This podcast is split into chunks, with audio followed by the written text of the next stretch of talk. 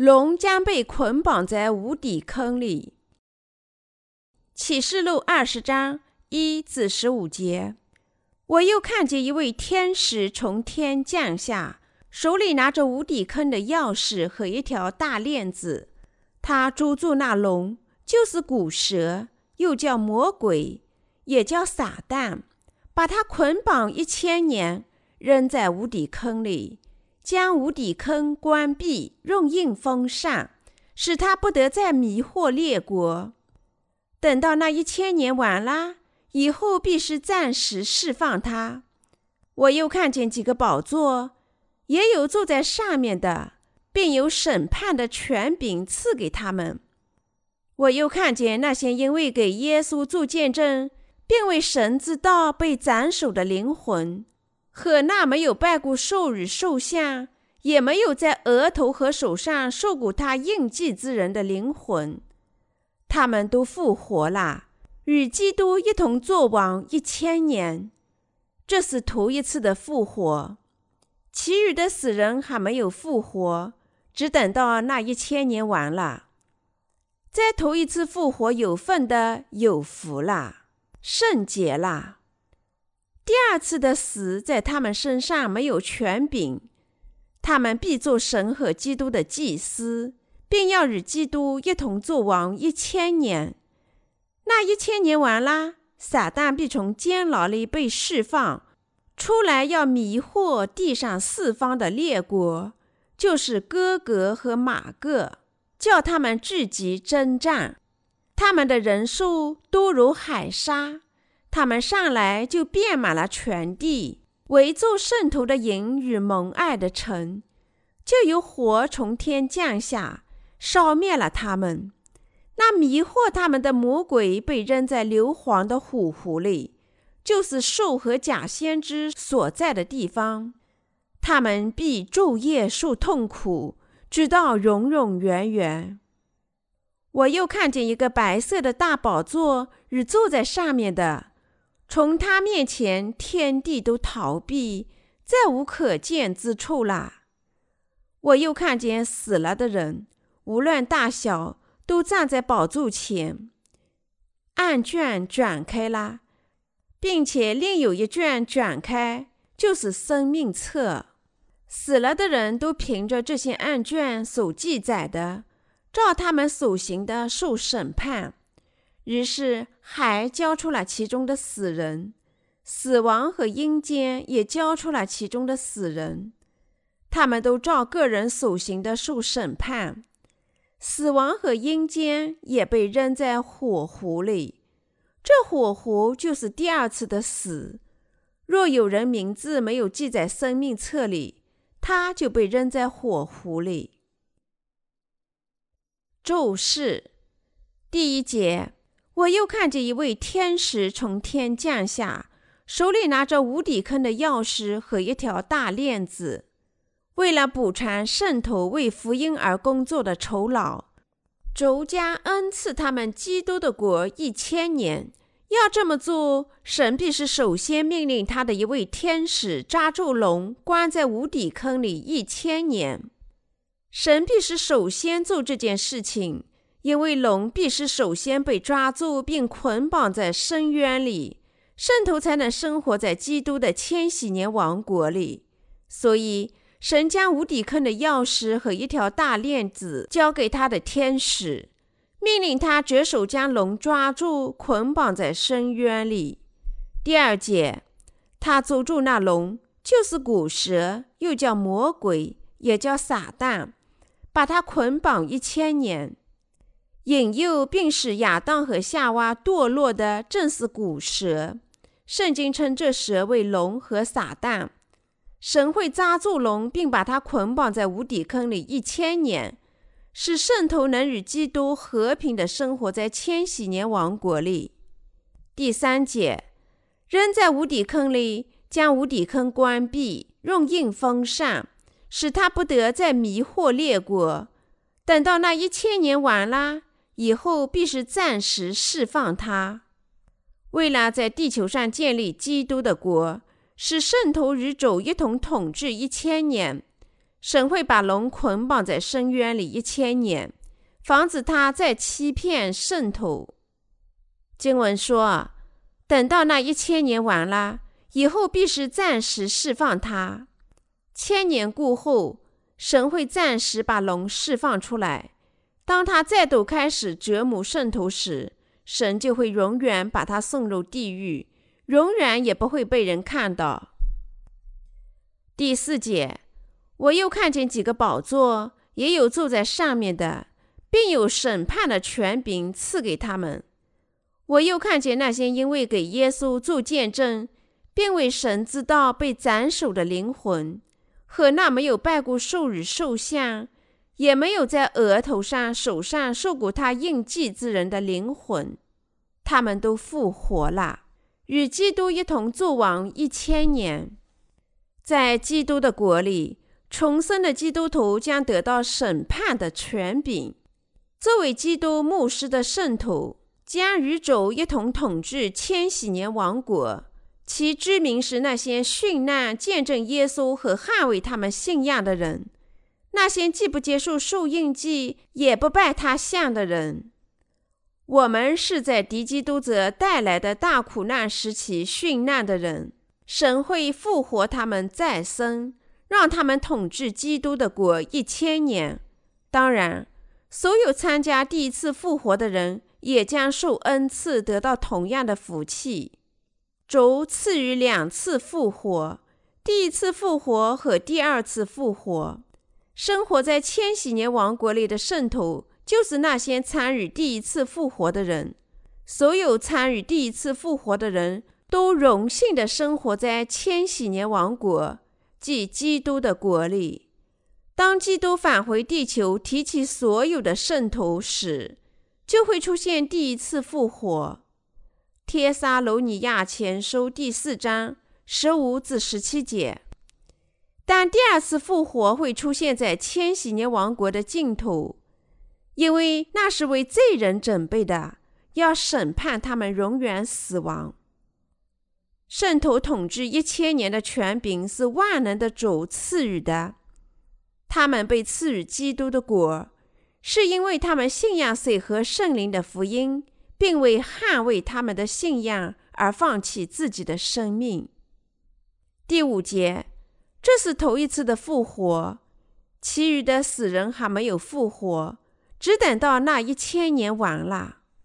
那些没有从主那里获得罪孽赦免、这位罪人生活在地球上的人，走到神面前，也不能参与第一次复活。因为第一次复活是为圣徒准备的，因此，即使基督徒在基督的王国里快乐生活一千年，罪人他们也不能获得第一次复活。相反，他们将参与第二次的复活。其原因是领受第一次复活福气的圣徒，他获得了在基督王国里富裕荣耀生活一千年的权柄。但是，神将允许罪人们第二次复活，为什么呢？因为第二次复活时，神会将他们从死亡中直起，并审判他们的罪孽。他们的命运就是这样，他们必须再次从死亡中复活，为他们罪孽受审判。所以，罪人的复活与圣徒的复活，在次序和结果上都有着天壤之别。除了那些因信仰水和圣灵的福音而参与第一次复活的圣徒以外，在千禧年结束之前，主再也不会允许其他任何人生存。所以，异人的复活先于罪人的复活一千年。异人的复活是要他们接受永生和赐福，而罪人的复活是要他们的罪孽接受永远的惩罚。第六节，在头一次复活有份的有福了，圣洁了。第二次的死在他们身上没有权柄，他们必做神和基督的祭司，并要与基督一同作王一千年。圣经告诉我们，那些参与第二次复活的人身上没有权柄，所以这就告诉我们，参与第一次复活的圣徒得福了，因为他们还将统治千禧年王国。第七至八节，那一千年完啦，撒旦必从监牢里被释放出来，要迷惑地上四方的列国，就是哥哥和马各，叫他们聚集征战，他们的人数多如海沙。被锁在无底坑里一千年后释放出来的龙会再次反对圣徒，所以神会将他抛入硫磺之火中，使他们永远也无法再出来。经过这次的审判，龙只能待在地狱里。我们或许会问：是不是说没有重生的人仍然存在千禧年王国里？回答是肯定的。启示录第二十章第八节说：“这个世界里许多人都会在基督的国里。我们不能肯定他们是神新造的人，还是以前曾在这个地球上生活过的人。但我们相信神知道他们是谁。还有大量的人供圣徒统治，都如海里的沙子。事实上。”当圣徒生活在基督的国里时，他们仍能看到地球上的人。这些人将侍奉圣徒，他们的数目都如海沙。尽管他们会与龙团结起来再次反对圣徒，但他们全部都会被神降下的火毁灭，从神白色大宝座上接受永恒的审判，并被抛入永远燃烧的火中。这时，千禧年王国就将走到尽头了。从那时起，圣徒就将迁居到新天新地，永远生活。第九节，他们上来遍满了全地，围住在圣徒的营与蒙爱的城，就有火从天降下，浇灭了他们。龙就是始终不断违抗神的撒旦及其信徒。虽然他将欺骗生活在基督国里的世人，但因为神是全能的，他将从天上落下火，毁灭他们所有人，并将龙抛入永恒的火中，使他再也无法反对神及其仆人。第十节，那迷惑他们的魔鬼被扔在硫磺的火湖里。就是兽和假先知所在的地方，他们必昼夜受痛苦，直到永永远远。神将龙抛入火和硫磺的火中，保证他日夜受到折磨。这是神公义的审判，是龙及其信徒理应得到的折磨。第十一节，我又看见一个白色的大宝座与坐在上面的。从他面前，天地都逃避了，再无可见之处了。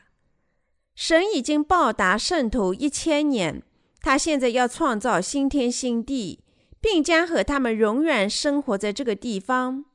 为了实现这个目的，神要使他已经做过的工作画上最终的句号。最终结局的行为是，主作为审判官坐在白色的宝座上。审判所有的罪人，这些人的罪孽都已经记录在行为册里，只有那些名字被写在生命册里的人除外。神对罪人的审判最终就是这样。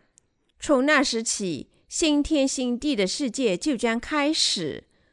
我们的主将使第一个天和地消失，创立第二个新天新地，允使圣徒生活在天国里。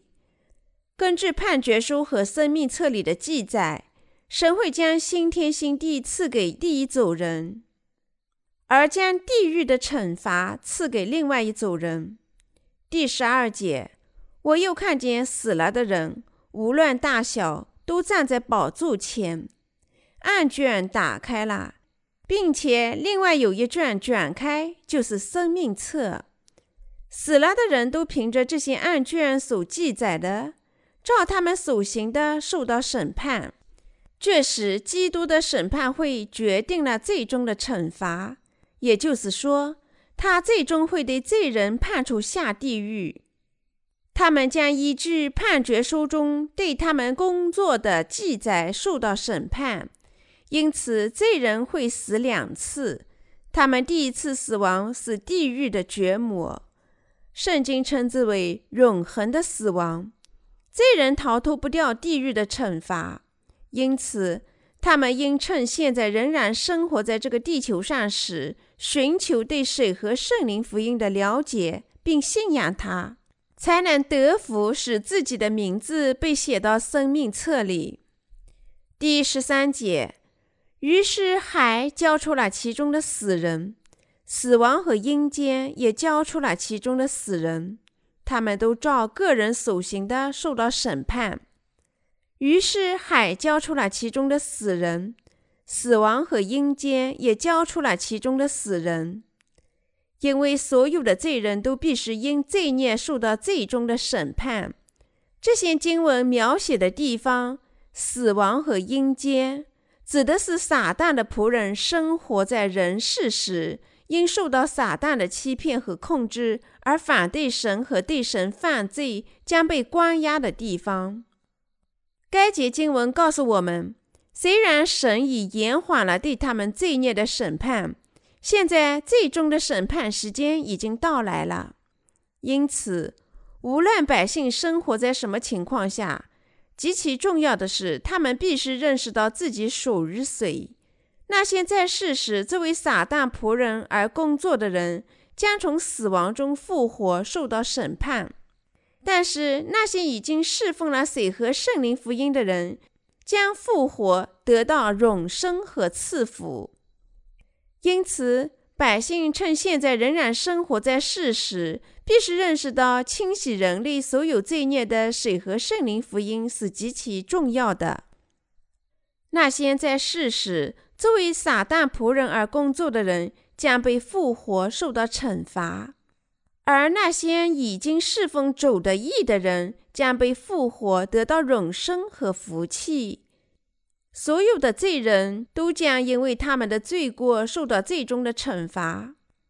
正是在这里，我们找到了为人在世必须信仰水和圣灵福音，就是主借以清洗我们所有罪孽福音的真正原因。第十四节，死亡和阴间也被扔在火湖里，这火湖就是第二次的死。这节经文讲到，人类站在撒旦一边所犯下的罪孽，在神的面前将受到审判。那些将百姓引向撒旦的恶人，理应受到惩罚，是被抛入到火湖中。这是神降临给罪人的第二次死亡。圣经在这里所说的死亡，不仅仅指简单的消失。而是在烈焰焚烧的地狱里接受永恒的折磨。圣经所说的拯救不是临时的，而是永恒的。在世时信仰水和圣灵福音的人，能进入永恒的天国，并永远快乐的生活。谁和圣灵福音信徒的报答与非信徒的惩罚，是具有天壤之别。第十五节。若有人名字没有记在生命册上，他就被扔在火湖里。这里用“有人”这个词告诉我们，一个人的名字是否被写入生命册里，完全取决于他是否信仰清洗我们所有罪孽、使我们洁白如蛇的水和圣灵福音。不管我们是否做礼拜，也不管他们的教会属于正统还是异教的教派。因此，那些名字没有被写到生命册里的人，将毫无例外被抛入到火湖里。宗教人士明显强调宗教礼节胜过赎罪，但是当他们站立在神的面前时，如果耶稣没有在他们的心里找到水和圣灵的福音，这人的名字没有被写在生命册里。那么，他也将被抛入到火湖里，即使他是一名基督徒。因此，趁你现在生活在这个世界上，你必须用耳朵听一听这个使你罪孽消失的主的水和圣灵福音。你必须用心相信他，那么你就会有幸将名字书写在生命册里。